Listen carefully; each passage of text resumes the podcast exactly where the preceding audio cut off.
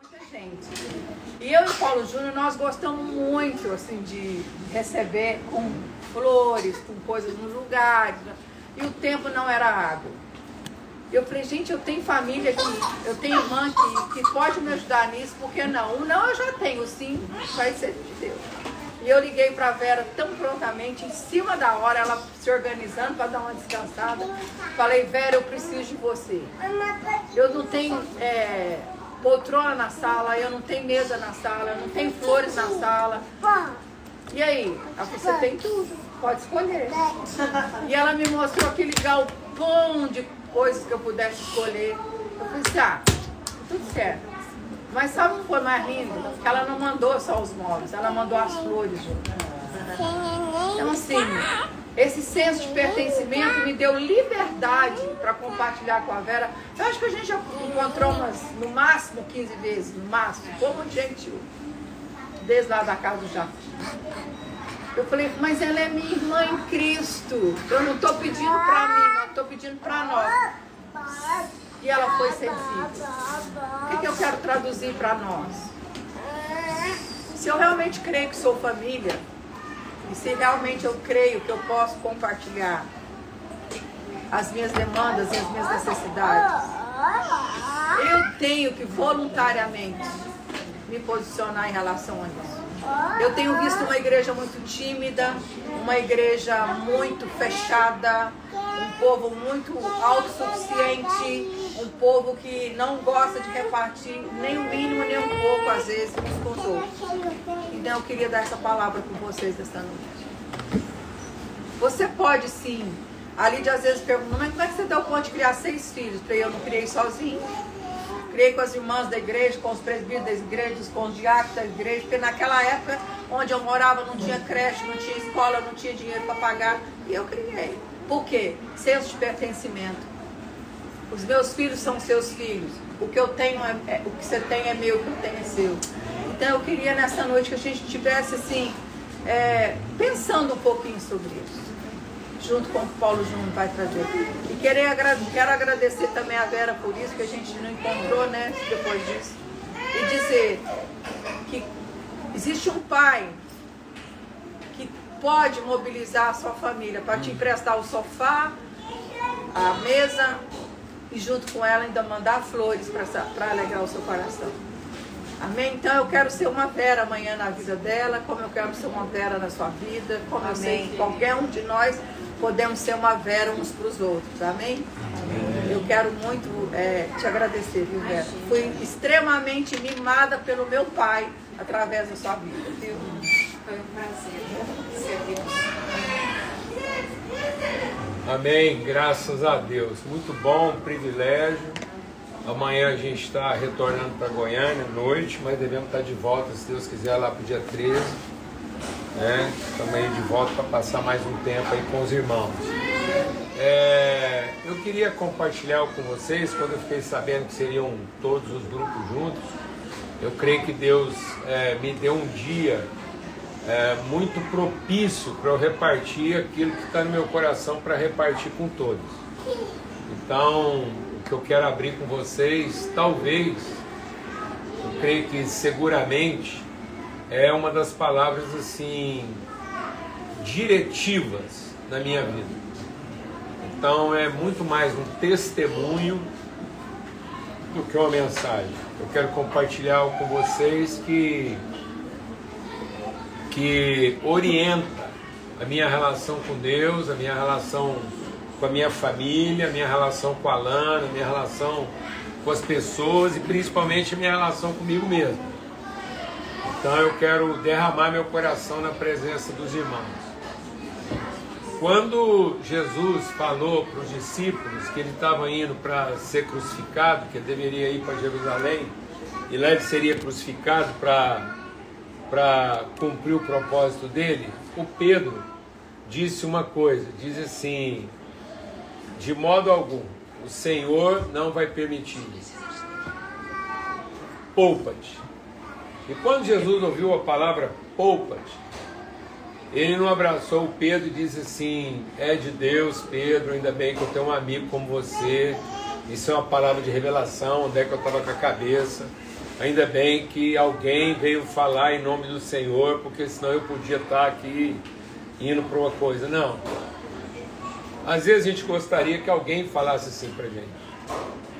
Às vezes no seu momento de angústia, de dor, de enfrentamento, naquele momento em que os seus nervos estão sendo esticados assim ao limite, você gostaria de dizer para você mesmo, poupa-te. E não tem nada mais anticristo do que se poupar. Tanto que quando Jesus ouviu a palavra poupa-te, ele imediatamente disse para Pedro: Afasta de mim, Satanás, porque você cogita das coisas dos homens e não de Deus. Então talvez não exista palavra que traduza de maneira mais sintética, intensa e resumida aquilo que é o ímpeto, aquilo que é o impulso da nossa carne do querer ser poupado ou se poupar. Você diante de uma situação que está lá te esticando, está lá te estendendo os seus limites, e você diz: Eu não tenho que passar por isso. Eu não tenho que enfrentar esse sentimento, eu não tenho que é, atravessar esse vale, eu não tenho que cruzar esse limite. Eu quero dizer para você: poupa-te, nunca virá de Deus para você. Seu pai, que te enviou aqui para cumprir um propósito, nunca vai dizer para você se poupar ou para você ser poupado. Porque isso é contrária, contrário à natureza de Cristo. Deus amor. Então, se o espírito é de Cristo, o espírito do anticristo é poupar. Por isso eu queria ler com vocês, está lá em Gálatas, no capítulo 5. Eu quero entregar meu coração para vocês. Aqui em Gálatas, no capítulo 5, diz assim: é, Digo, porém, Gálatas 5,16: Digo, porém, o seguinte Vivam no espírito e vocês jamais satisfarão os desejos da carne, porque a carne luta contra o espírito e o espírito luta contra a carne, porque são opostos entre si. E eles fazem isso para que vocês não façam o que desejam. Mas se vocês são guiados pelo Espírito, vocês não estão debaixo da lei. Então deixe o Espírito de Deus ministrar no nosso coração aqui essa noite. Você nunca, nunca, nunca nessa vida vai conseguir harmonizar os desejos da sua carne com a vontade do Espírito. Eu vou repetir porque às vezes você não escutou. Você nunca, nunca, em momento algum, vai conseguir encontrar esse lugar de tranquilidade em que os desejos da sua carne se harmonizaram com a vontade do Espírito. Por isso, desconfie de qualquer momento da sua vida em que você está vivendo tranquilidade interior.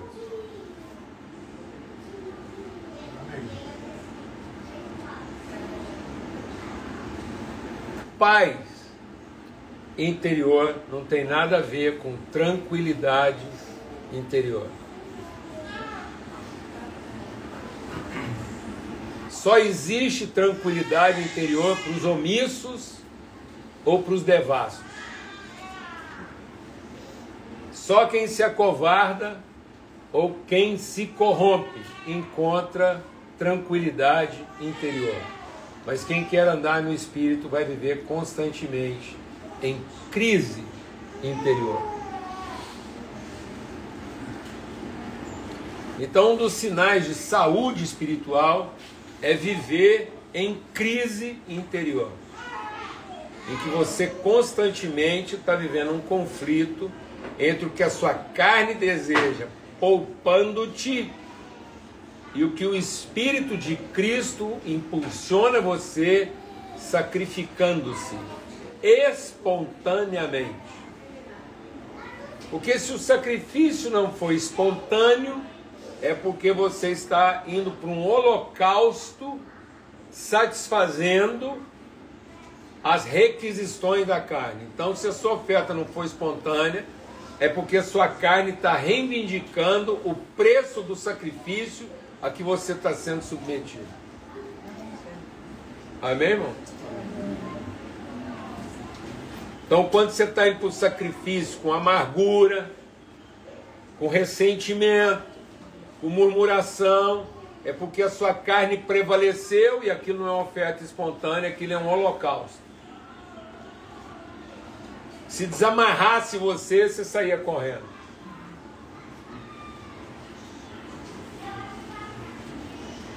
Sacrifício espontâneo é que se alguém desamarrar você, você continua lá no lugar de sacrifício. Você não corre. Você não vira as costas. Você não sai do lugar. Por mais que isso te custe. Você não cede aos desejos da sua carne. Amém, mano? Porque às vezes a gente tem uma visão de Jesus, a gente compartilhou um pouco sobre isso semana passada, eu queria ler com vocês João 12.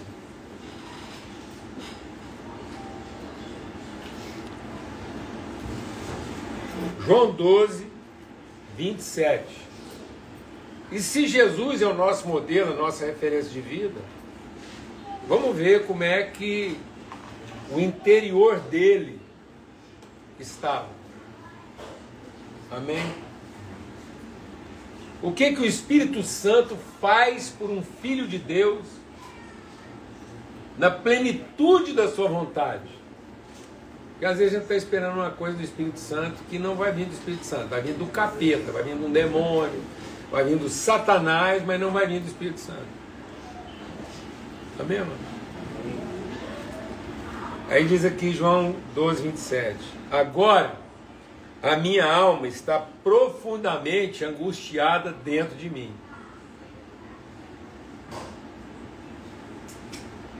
E o que é que eu vou dizer?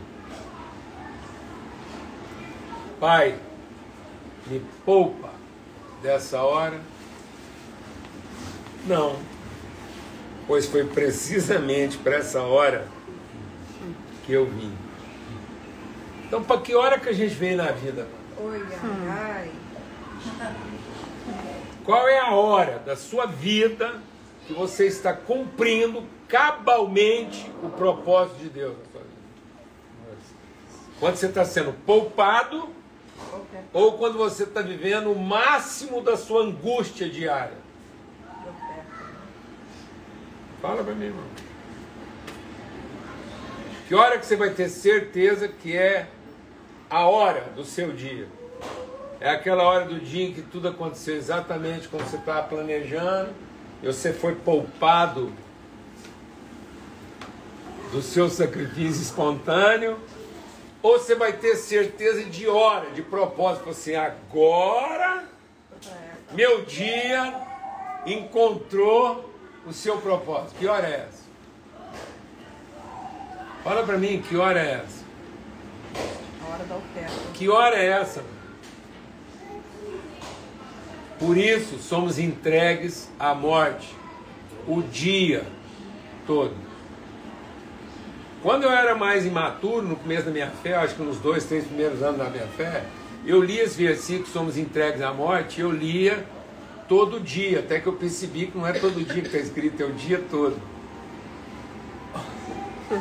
Então eu não sou entregue ao sacrifício uma vez por dia, todo dia. Eu sou entregue ao sacrifício o dia todo, todo dia. Posso ouvir um glória a Deus? Amém. Amém. Glória a Deus. Ah, aleluia. Porque isso não é para você sofrer, não. Mano. Isso é para você entender o nosso propósito, para você parar de ter um coração amargurado, simplesmente porque não encontra a tranquilidade que você tanto almeja. E que as pessoas, enfim, te poupem. Não espere que as pessoas te poupem. Não conte com isso. Não conte com as pessoas te entenderem. Não conte com as pessoas te ajudarem. Não conte com isso. Conte com você cumprir o seu propósito todo dia, o dia todo. Para que as pessoas, mesmo que seja depois da sua morte, tenham visto em você um sinal de esperança de como é enfrentar a vida. E toda vez que alguém virar para você e falar assim, ô, oh, tá muito, poucas, repreenda, porque é Satanás.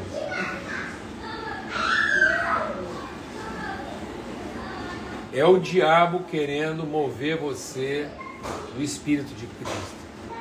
É o diabo querendo que você faça o desejo da sua carne e não a vontade do Espírito. Amém, irmão? Por isso, às vezes as pessoas me perguntam assim, Paulo Júnior, e aí, tudo certo? Eu falo, não, tudo em paz.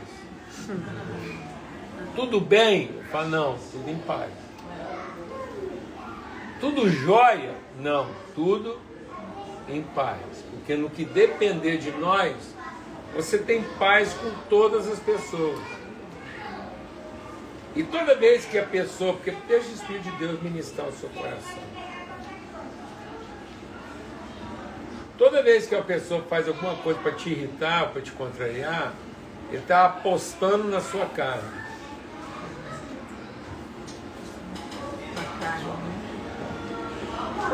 Ele está apostando na sua carne.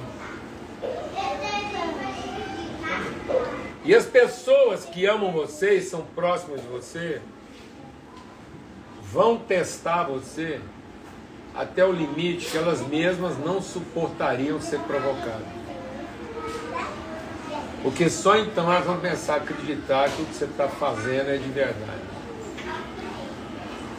Porque enquanto você estiver no limite que elas acham que aguentariam, você não está fazendo mais nada do que a sua obrigação.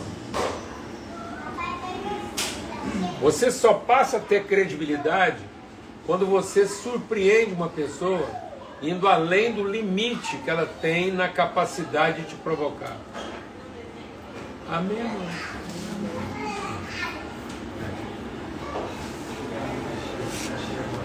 E aí você foi. Aleluia. Espontaneamente. Por isso que a primeira milha é do outro, a segunda é sua. Então surpreenda todo mundo, levando todo mundo a andar na sua milha, que é a segunda. Porque a primeira é dele. Em que ele está te forçando a andar naquilo que ele entende ser o limite da sua obrigação. Então não se restrinja a oferecer aos outros aquilo que elas pensam que seria nada mais do que a sua obrigação. Então não, não, não concorde com as pessoas aceitando a provocação. Mas surpreenda, ultrapassando o limite dela. Amém? Amém? Glória a Deus, amado. Entendendo que foi para hora, essa hora que você veio. Eu queria compartilhar isso com vocês porque Jesus não tinha pecado.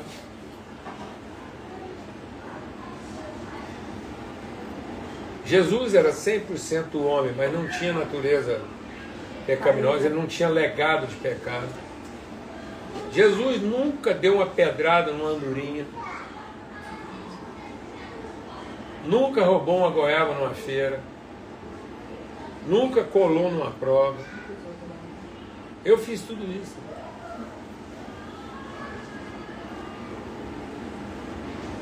Jesus nunca passou perfume para seduzir ninguém. Você fez muito. Sabe quantas namoradas teve? No entanto, no momento máximo da sua maturidade e plenitude, ele está confessando o que a minha alma está profundamente angustiada dentro de mim. Então não espere que a obra do seu Espírito Santo, não espere que a palavra de Deus, não espere que o Evangelho, não espere que aquilo que Cristo deixou como legado para sua vida vai te levar a um lugar de tranquilidade. Porque Cristo não fez tudo o que fez para nos poupar. Cristo fez tudo o que fez para nos inspirar a que nesse lugar de angústia a gente entenda que é exatamente o lugar de cumprir o propósito. Quem não sabe enfrentar suas angústias ou fica amargurado porque cedeu a elas, ou fica ansioso porque transformou a angústia em medo. Ou você transforma a angústia em perda e fica amargurado, ou você transforma angústia em medo e fica ansioso. Então a ansiedade é aquele que não sabe trabalhar as suas angústias e transforma ela em medo. Angústia é a certeza e a condição de sofrer. Ansiedade é o medo de sofrer. E amargura é o prejuízo de ter sofrido. Glória a Deus. E não sofra o dano e o prejuízo de ter sofrido, para que você não viva o medo de sofrer de novo, mas você possa ter a certeza de sofrer. Para que você possa sofrer com convicção, de propósito. E não como quem está com medo de sofrer, ou como quem está ressentido de ter sofrido. Amém? Então não se ressinta de ter sido humilhado, de ter sido esquecido, não se ressinta de ter sido prejudicado, e nem fique com medo de ser esquecido de novo, de ser prejudicado de novo. Mas enfrente tudo isso com o quê? Com angústia a angústia de quem está sofrendo, mas nem por isso perdeu a sua paz. Porque de onde vem a paz? Vem da certeza de que eu estou sofrendo dentro de um propósito e não fora dele. Porque quem se sente prejudicado de ter sofrido é porque não entendeu o propósito do seu sofrimento. E quem está com medo de sofrer é porque não está entendendo o propósito do seu sofrimento. Então não tem paz. Então o amargurado não tem paz e o ansioso não tem paz.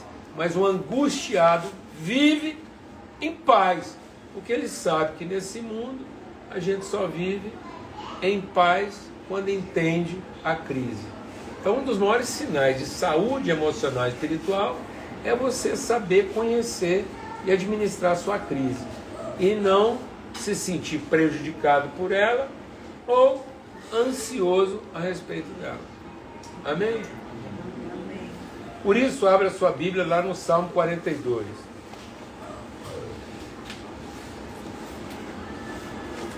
Eu falo que esse salmo é o salmo do espelho.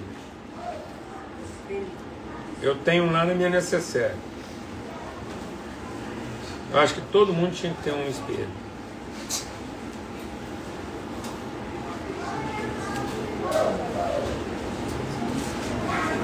Então, se você ainda não tem, amanhã você compra um espelhinho de bolsa e guarda ele num lugar estratégico, no porta-luva do carro, ou na sua necessidade, não viaje, não vá para nenhum compromisso importante sem levar um espelhinho de bolsa.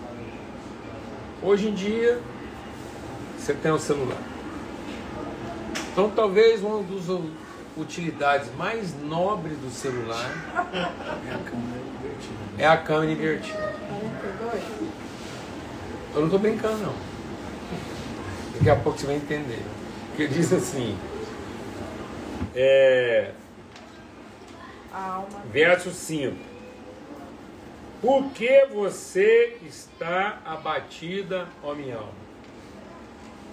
Por que você está perturbada dentro de mim? Espere em Deus, pois ainda louvarei a Ele, meu auxílio e Deus meu. Sinto abatido dentro de mim a minha alma. Lembro-me, portanto, de ti. Amém, O que, que o salmista está nos ensinando?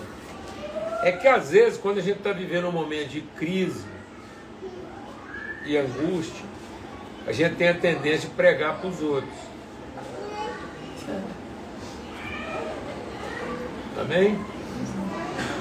Não, a gente tem a tendência de pregar para os outros para ver se eles diminuem a nossa crise, porque se eles nos poupassem, nossa crise diminuía. Então o salmista está falando assim, por que, que vocês estão fazendo isso comigo? Por que, que vocês estão me fazendo sofrer? Não. O salmista está dizendo para ele mesmo o que é que você está abatido. E aí o salmista está dizendo que a angústia dele se transformou em abatimento porque ele estava deixando de esperar no Senhor. Então agora o salmista vai pregar para quem? Vai pregar para quem está aborrecendo ele? Jesus pregou lá para os fariseus? Jesus pregou para Herodes? Jesus pregou para Pôncio Pilatos? Não. Jesus pregou para o Pedro lá, falando, ó oh, Pedro, você, eu te falar, difícil andar com você, viu, Pedro? Meu Deus do céu, onde é que eu fui amarrar minha égua, Pedro? Jesus pregou para o Judas, falou, Judas, onde é que eu estava com a cabeça quando eu escolhi para ser um dos doze? Furada. Que furada. Não, amado, Jesus disse o contrário. Ele disse, eu escolhi os doze, só para você entender como é que funciona, eu escolhendo os doze, eu fiz questão de incluir nos doze um traidor. Glória a Deus. Amém? Amém. Porque caso os outros onze não quisessem trair, Jesus tinha que ter certeza que um ia trair. Então você tem que ter certeza, não é do apoio. Aleluia, irmão. Se você estiver vivendo uma coisa na sua vida e que você não encontra ninguém para te aborrecer, para. Para porque você montou o grupo errado. Glória a Deus, amado. Tem que ter alguém que não funciona. Glória a Deus, amado. Tem que ter alguém que pensa totalmente diferente de você. Porque senão, da onde vai sair virtude? Como é que você vai saber quando você é paciente, se não tem ninguém lá no seu grupo com capacidade de provocar sua paciência além do limite? Como é que você vai saber? Você está mentindo quando você fala que é paciente se todo mundo que trabalha com você te agrada. Como é que você vai ter certeza que você é longano? O que é longano? Longano é um ânimo que não se esgota. Como é que você vai ter certeza que você é longano se todo mundo te apoia, te ajuda e antes você ter que ser longano, está todo mundo funcionando do jeitinho que você imaginou. E agradando. Fala a verdade. Então tem que ter alguém que estica. Glória a Deus. Amém? Então o salmista está dizendo isso para ele. Ele fala assim: por que, que você está abatido? É como se o salmista estivesse pegando Igual você pode pegar seu celular, um espelhinho, eu tenho um espelhinho lá, porque eu sou mais antigo. E, e os olhos são a janela da alma. Então, quando você quiser conversar com a alma de alguém, olha nos olhos dele.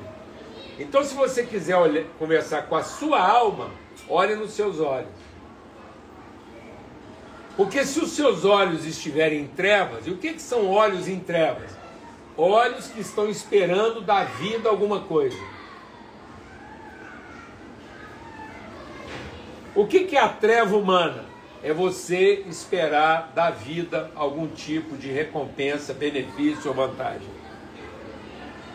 Sabe o que é uma alma em treva? Os olhos que cobiçam sempre, que olha para alguém na expectativa do que esse alguém pode oferecer. O que é um olho luminoso? é aquele que olha para a vida como quem tem algo para oferecer. Amém. Então, toda vez que o salmista está perturbado, ele ensinou para nós uma lição: olha para os seus olhos e pergunta qual a razão da sua perturbação. Você está sofrendo por quê? Porque você não está conseguindo entregar para o outro tudo que você pode entregar, porque a sua crise é uma crise negativa de quem já sofreu e não queria ter sofrido, ou de quem está com medo de sofrer, ou é a crise de quem tem consciência do que você vai sofrer para poder entregar tudo que você tem para entregar. E aí não temos que fazer essa pergunta. Da onde vem a sua crise? Espere em Deus. Quantas vezes, quantas vezes no meio das minhas crises mais profundas, hoje mesmo eu tive que me olhar nos olhos e dizer o seguinte: é razoável é razoável.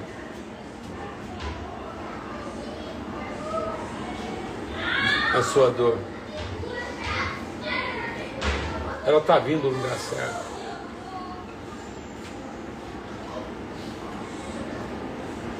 E isso vai curar você.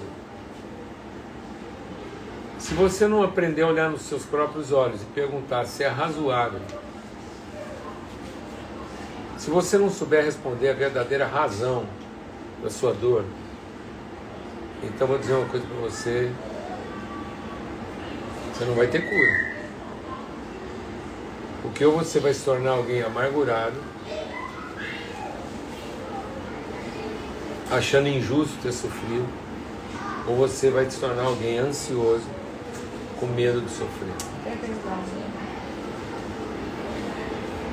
Então assimila a sua crise, olhe nos seus olhos e diga para você mesmo, eu sei a razão da minha dor. E aí você vai começar a entender que esperança não é quem está à espera. Esperança é quem tem certeza. Quem está à espera é expectativa. E a gente, com o tempo, foi transformando esperança em expectativa. Ah, eu tenho muita esperança. Não, você tem muita expectativa. Porque esperança a gente não tem nem muita nem pouca. Amém? Não existe muita esperança. Nem pouca esperança. Agora existe muita expectativa. Ou nenhuma expectativa. Quem acha que esperança é estar à espera, tem uma expectativa de futuro. Está a um milímetro de se tornar ansioso ou amargurado. Então, esperança não é uma coisa que a gente tem. Esperança é uma das características de quem a gente é. Amém? Glória a Deus, irmão. E aí, a esperança é a condição de saber sofrer, porque você tem convicção de eterno. Então, esperança é ter certeza. E tendo certeza, você está disposto a encarar as dores da certeza que você tem. Aleluia. Graças a Deus. Então, eu queria entregar isso para vocês. Porque seguramente, talvez isso seja uma das coisas assim mais intensas da minha prática de fé.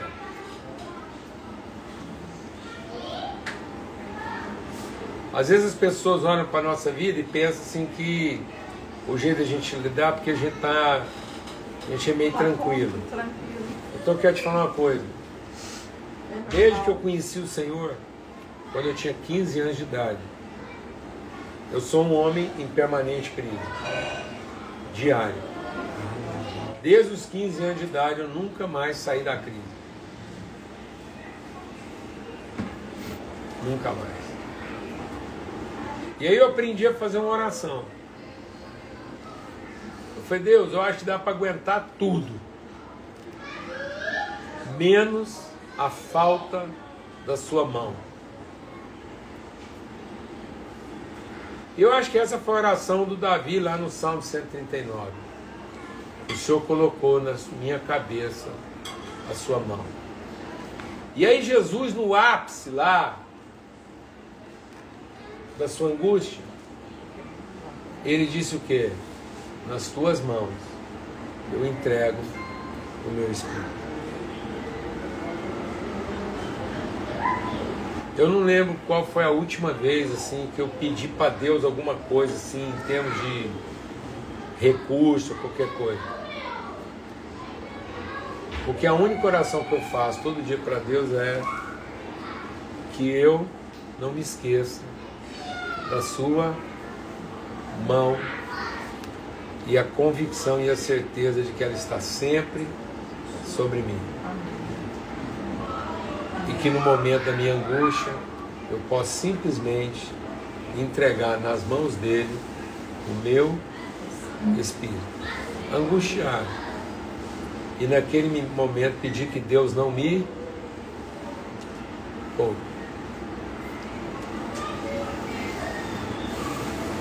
Não caia na tentação de pedir que Deus te poupe.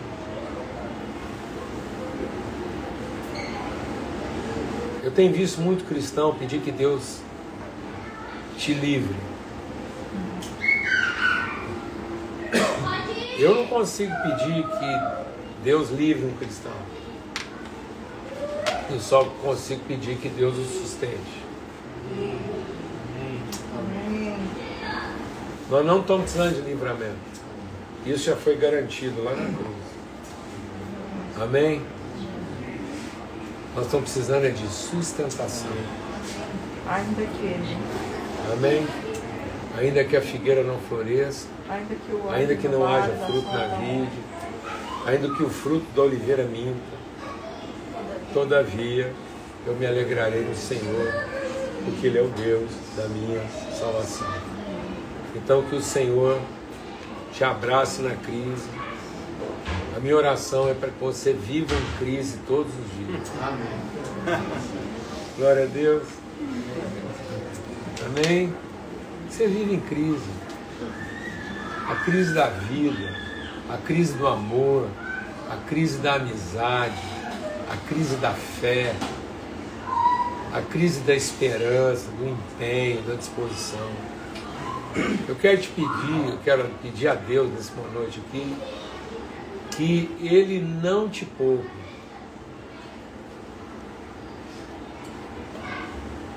Amém? Amém. Sempre pedir a Deus que Ele não poupasse os nossos filhos. Tenho orado pela Lidinha para que ela não seja poupada, mas que ela seja sustentada. Glória a Deus, amém. Não peça que Deus poupe seus filhos. Ele é pai. Ele não quer poupá-los. Ele quer sustentá-los para que eles cumpram o propósito. O diabo vai oferecer para poupar seus filhos.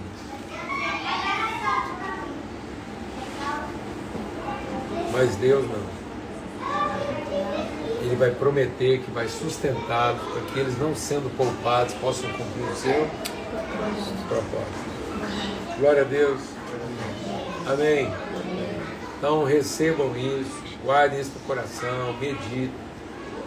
Use agora o seu celular nos seus momentos de crise. Toda vez que bater aquela crise, olha bem nos seus olhos e fala assim: é razoável a sua amargura? É razoável a sua ansiedade? Ou dá para sofrer em paz? Amém. Glória a Deus, amado. Em nome de Jesus. Pelo sangue do Cordeiro. Né? Que a gente não se poupe nem queira ser poupado. E, e que a gente entenda que uma das sinais de Deus, de que você está lá cumprindo de fato o seu propósito, é que os seus tendões e nervos interiores estão sendo esticados no limite da tensão. Amém? Aleluia. É o que a gente queria entregar para vocês aqui essa noite. Glória a Deus. Vamos orar? Pai, obrigado pelo. Obrigado pela tua fidelidade. Obrigado que o Senhor é fiel. E na tua fidelidade o Senhor vai adiante de nós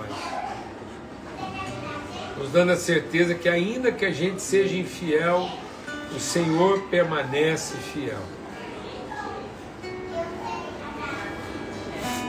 O Senhor não se corrompe. O Senhor não nos ouve quando a gente pede que o Senhor nos poupe. Seria inútil pedir que o Senhor nos poupe, porque o Senhor é fiel. Entre nos poupar e nos sustentar, o Senhor vai nos sustentar. Por isso, atrás de nós vem a tua misericórdia e a tua bondade. Fidelidade sempre nos guiará, misericórdia e bondade sempre nos seguirão. Amém. Se nós olharmos para a tua fidelidade, nós vamos usufruir da tua misericórdia e da tua bondade. Não é sermos poupados que vai nos consolar, mas é sermos abraçados por tua misericórdia e tua bondade que vai nos consolar. É isso que vai enxugar dos nossos olhos a lágrima. O Senhor não vai nos poupar de chorar, mas o Senhor enxugará todas as nossas lágrimas. Seria maldito ser poupado da lágrima, em troca de não ter o toque da tua mão enxugando-as do nosso rosto. Nós preferimos ter a tua mão enxugando nossas lágrimas do que sermos poupados dela. Em nome de Cristo Jesus. Pelo sangue do Cordeiro, Pai, que o Espírito de Cristo, vivo em nós, nos ajude a não fazer e nem cumprir os desejos da nossa carne. No nome de Cristo Jesus. Amém. Graças a Deus. Amém. Não troque o direito de não chorar pelo privilégio de ser consolado.